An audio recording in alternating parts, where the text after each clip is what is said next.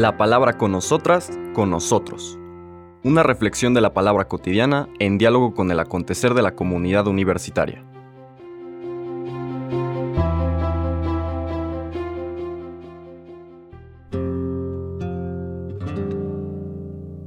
Hola, buenos días. Bienvenidas, bienvenidos a la palabra con nosotras, con nosotros. Hoy es jueves 14 de julio.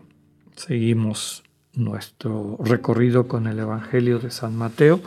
Ahora vamos a leer los versículos del 28 al 30 de este capítulo 11. Ayer les comentaba que van de la mano, ¿no? La exclamación de Jesús en contraste con quienes no le hacen caso porque viven distraídos, viven este pues totalmente bloqueados por sus falsas seguridades, ya sean económicas, religiosas y demás, ante esta propuesta de una religión sustentada en el encuentro, no en el discurso, en el encuentro con un Dios que se comunica como amor que da vida, la alegría del Señor cuando descubre que la gente sencilla lo entiende, lo percibe, lo capta, lo acepta, en contraste con quienes no lo hacen así. Su exclamación yo te bendigo Padre va vinculada con lo que vamos a escuchar ahorita. Prácticamente la misma escena. Esta segunda parte complementaria a lo que oíamos ayer, la necesidad de acercarnos al Hijo, porque en la relación con el Hijo serán sanadas las heridas que nos permiten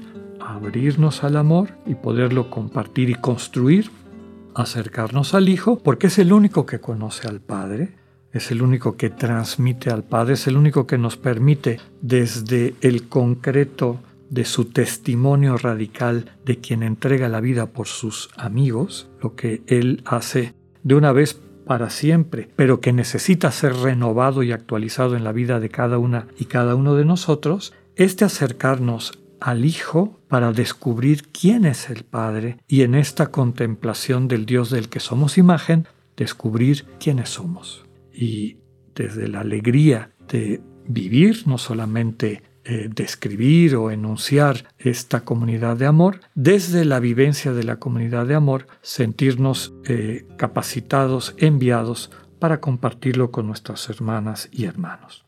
Después de esta invitación la subraya con el texto que vamos a escuchar, vuelvo a decir, versículos 28 al 30, cortita la lectura, pero muy sustanciosa.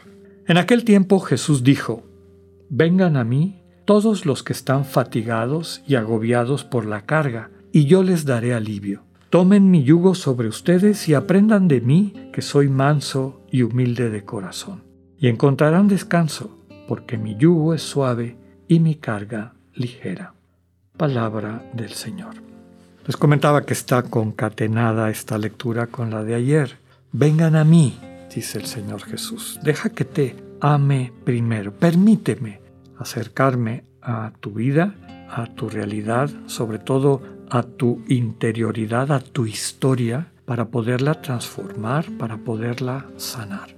Este misterio profundo, descrito por Juan en su primera carta, en el capítulo 4, de la primacía, es decir, la iniciativa de Dios que siempre nos ama primero. El amor divino, el amor de agape, con sus características propias, necesita ser modelado en nosotros. Podríamos decir que somos capaces de ese amor, por eso somos imagen de Dios. La segunda parte de aquella expresión, el ser humano es creado imagen y semejanza de Dios, la expresión de la semejanza describe el camino que tenemos que recorrer para que el potencial que traemos se convierta en realidad, se convierta en, en vivencia, en existencia. ¿no? Ya en otras ocasiones hemos dicho, todo ser humano cuando nace, normalmente si no tiene una patología, tiene la capacidad de hablar, de aprender a hablar, pero si nadie le enseña, pues ese, ese potencial no lo va a desarrollar. Y así con cada uno de los dones y talentos que Dios nos ha dado, pero sobre todo con la naturaleza más profunda de nuestro ser, que es el amor. El amor entendido como don de sí mismo, y un sí mismo que va más allá del cuerpo, de, tus capacidades intelectuales, de tus talentos y dones, que sabemos que son temporales, con el tiempo van cambiando. Cuando uno crece en edad, pierde algunos dones, gana otros dones. Es decir, eso no es lo importante. ¿Qué es lo importante? la experiencia de una libertad, de una capacidad de darle una dirección a tu vida, lo que eres, a tu existencia, desde un dinamismo de la alegría de crear, de dar vida. A eso le llamamos amor. Contemplamos a nuestros hermanos y hermanas y ya en esa contemplación sientes reverencia, gusto, cariño, ternura, compromiso con esa persona. Y parte de ese dinamismo es decir, ¿qué puedo hacer yo para su bien? ¿Qué puedo hacer yo para hacer crecer su bien existir, su bien vivir, su bien ser? Entonces, se traduce en los concretos, que ya decíamos, el uso de talentos, dones y demás, de forma que se convierten en beneficio, nutren, sostienen, transforman para bien a nuestros hermanos y hermanas. Eso lo aprendemos del Señor, por eso vengan a mí, todos los que están fatigados y agobiados.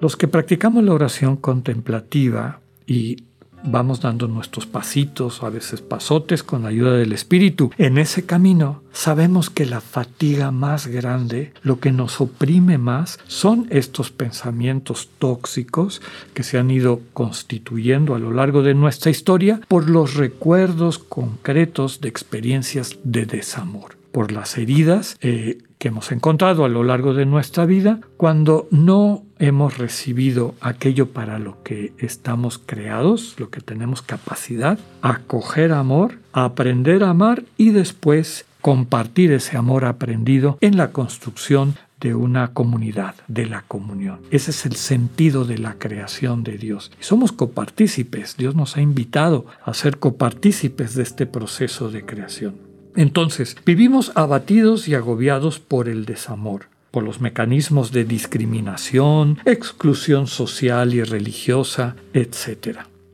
El, Señor nos invita, vengan a mí. Lo segundo que dice es, tomen mi yugo. ¿Qué yugo? Básicamente el yugo de la libertad. Señor, estoy en tus manos. Quiero aprender de ti el arte de vivir. Me llama la atención que cuando alguien llegaba en el siglo IV a los monasterios cristianos del desierto de Egipto, los padres y madres del desierto, le preguntaban a la gente tres cosas. ¿Estás dispuesto a renunciar a tu vida anterior? Pues porque normalmente esa vida está llena de egoísmo y de servicio al ego, que es el peor amo que nos esclaviza.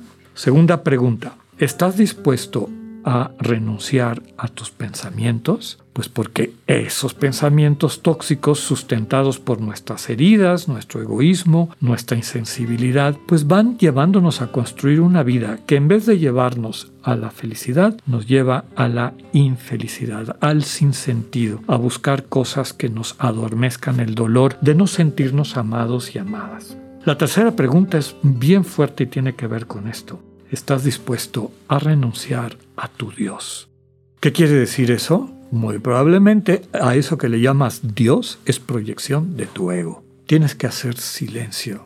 Tienes que acoger la comunicación del Dios que se muestra como amor entregado y compartido en el silencio del corazón. Cuesta. Realmente es un yugo. Es el yugo de la libertad. El yugo de decir, Estoy dispuesto, Señor, a seguirte porque me consta que cuando me he arriesgado a dejarme conducir por ti, en particular en estos espacios del encuentro desde este silencio confiado, mi vida ha ido cambiando para bien.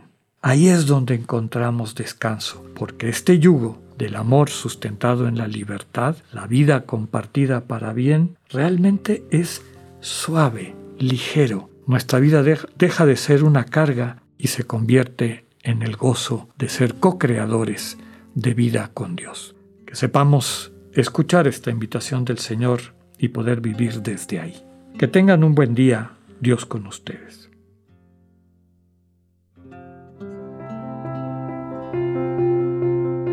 Acabamos de escuchar el mensaje del Padre Alexander Satirka. Escúchalo de lunes a viernes a las 8.45 de la mañana por radiveroleón.com o a través de nuestra app gratuita para iOS y Android. Radivero León, no todo está dicho.